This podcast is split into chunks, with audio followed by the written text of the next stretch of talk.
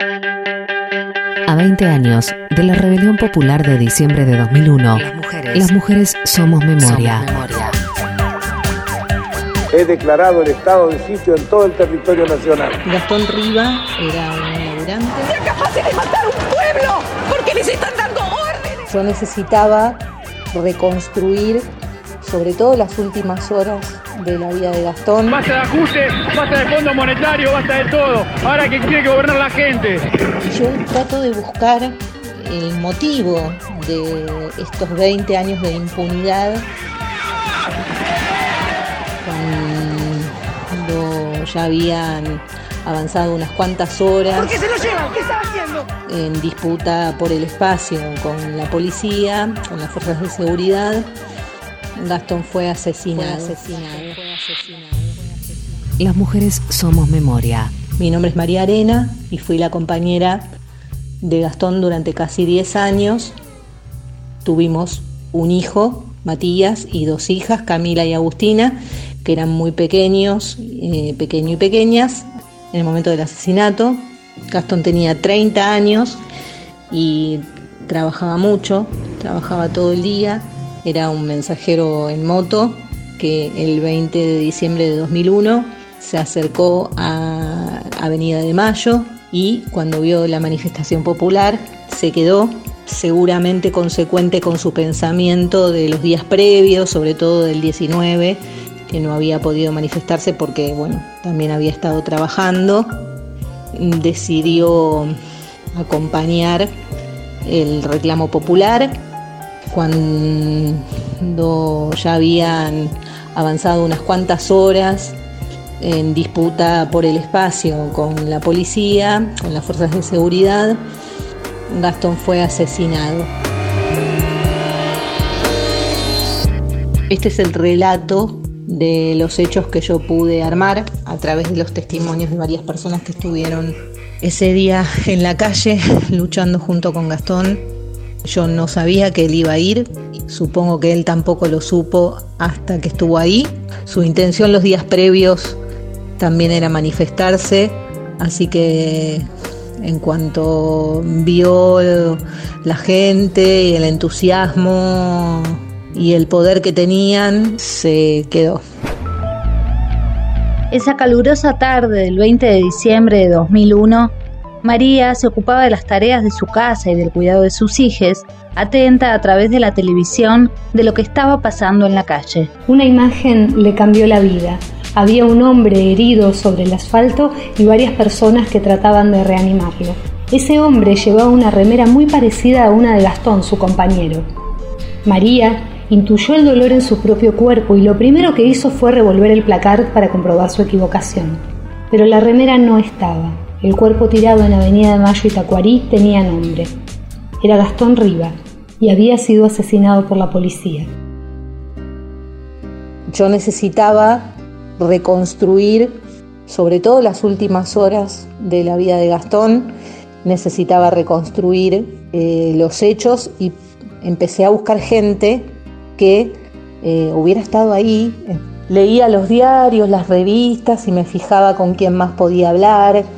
A partir de eso fue que se fue armando también un, listado interesante de, de gente que, que pudo aportar cosas a la causa. Mi intención en un principio, la verdad, era reconstruir un poco los últimos minutos de vida de Gastón, sobre todo porque yo quería ver si había sufrido, si, si, se había dado cuenta de que se moría, y bueno, lo pude saber.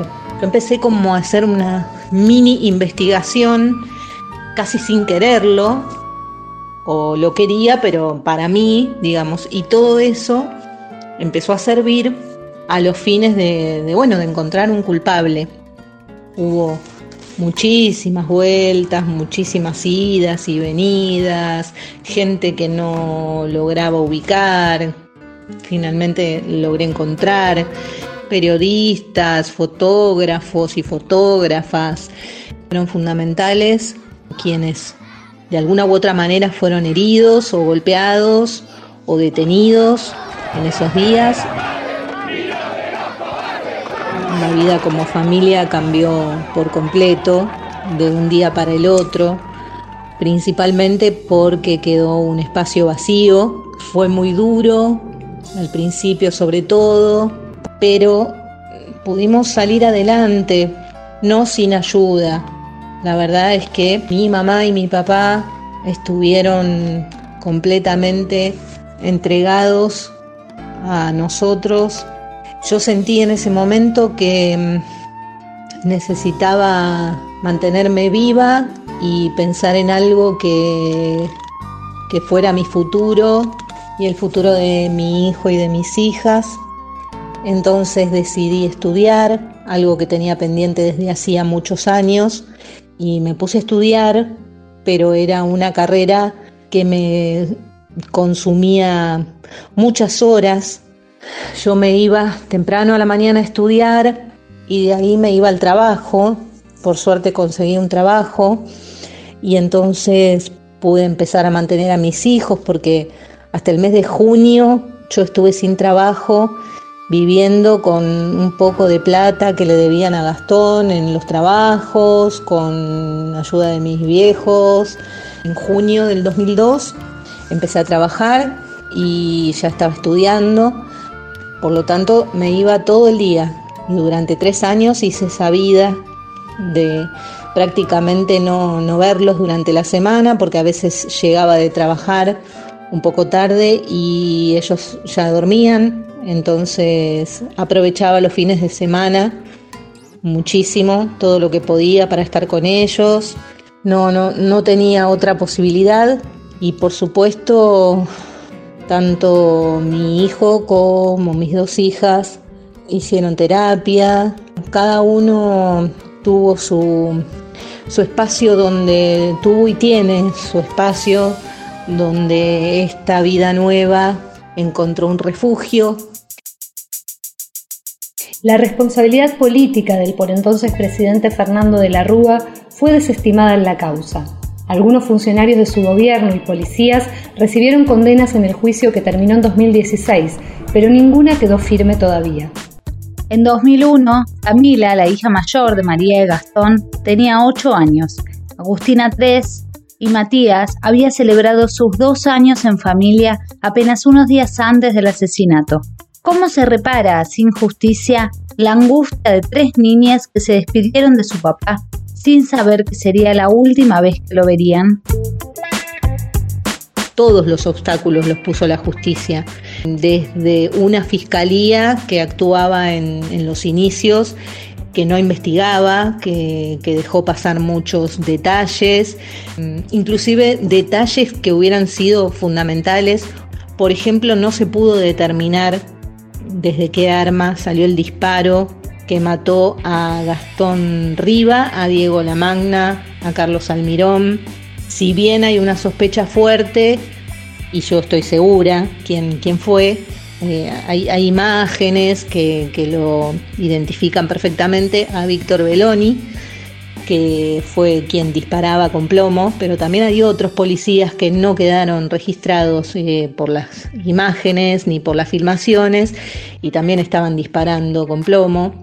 Lamentablemente la justicia siempre estuvo del lado de los asesinos, ni que hablar de cómo vergonzosamente la Corte Suprema sobreselló a Fernando de la Rúa, que fue el responsable número uno de mm, haber dado la orden de despejar la plaza a como sea, y eso fue lo que las fuerzas de seguridad hicieron. De la Rúa fue sobreseído primero por el juez Bonadío, que previamente a esto se reunió con nosotras, las familiares de los asesinados, se reunió con nosotras para decirnos que él iba a hacer todo lo posible para hacer justicia y se le caían las lágrimas. Tiempo después lo sobreselló y la Corte Suprema dejó firme ese sobreseimiento. De la Rúa murió impune. Condenar a Enrique José Mató a las penas de cuatro años y nueve meses de prisión. Rubén Jorge Santos a las penas de cuatro años de prisión. Condenar a Norberto Edgardo Gaudiero a las penas de tres años y seis meses de prisión. Raúl Roberto Andriós a las penas de tres años de prisión en suspenso.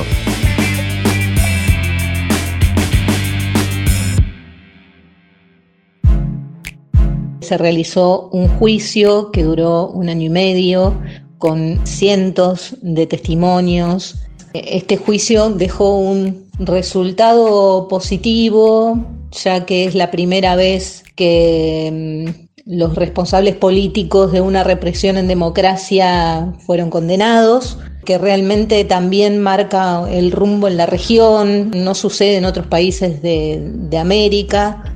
Es insuficiente la cantidad de años y mucho peor es que las condenas no quedaron nunca firmes, no hay nadie preso. Eh, de hecho, Matov que era ministro de Seguridad, Santos, que era el jefe de policía, Gaudiero y Andreossi, que eran altos jefes policiales, y todos los jefes eh, y todos los eh, policías de calle están en su casa. Algunos victimizándose, inclusive, bueno, yo asistí a varias audiencias y se victimizan diciendo que no pueden salir a la calle, que han arruinado sus familias, Lástima que en esas audiencias no, no tenemos voz quienes estuvimos del otro lado para explicarles cuánto más perdimos, cuánto más perdimos.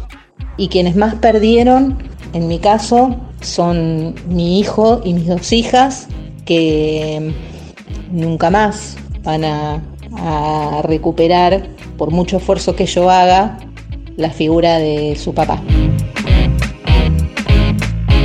¿Qué aprendimos como comunidad de la rebelión popular del 19 y 20 de diciembre de 2001? El estallido social de esos días sacudió al sistema político y la respuesta estatal fue utilizar la violencia contra el pueblo.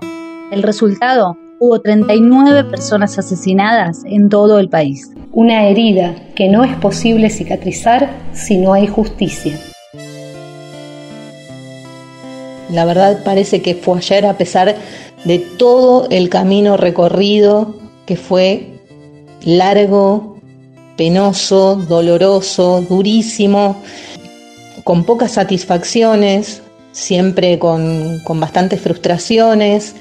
Y yo trato de buscar el motivo de estos 20 años de impunidad y me parece que hay un factor fundamental que es el olvido voluntario y el olvido que se instaló eh, desde los medios de comunicación, por supuesto, desde el poder político también. Y en estos 20 años de impunidad y de gran soledad, por supuesto tuvimos la compañía invalorable que suplió toda todo lo que podría habernos dado el Estado de compañeros y compañeras que caminaron al lado, se pusieron al hombro nuestra causa también eh, y que nos acompañaron siempre, nos eh, llevaron de la mano cuando de alguna u otra manera, bueno, perdíamos las fuerzas, pasaron 20 años y no solo no hay justicia, sino que también hay derechas emergentes con fuerte contenido represivo, con fuerte decisión política que tal vez creíamos e, que podía extinguirse algún día, pero no, eh, llamando a más policía, llamando a más represión en la calle. Si tengo que hacer una reflexión, me hubiera gustado que el hecho o los hechos del 19 y 20 de diciembre de 2001 hubieran servido para aprender como sociedad, cosa que veo que está bastante lejos. Nunca dejamos de buscar la verdad y la seguimos buscando y seguimos buscando justicia para nuestros compañeros y nuestras compañeras que entregaron la vida en esos días.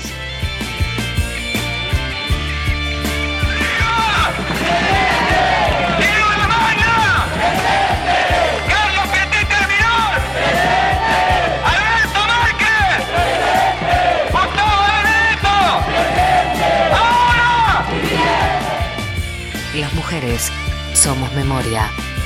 Homenaje a las víctimas de la represión del 19 y 20 de diciembre de 2001. Área de Géneros, Radio Nacional.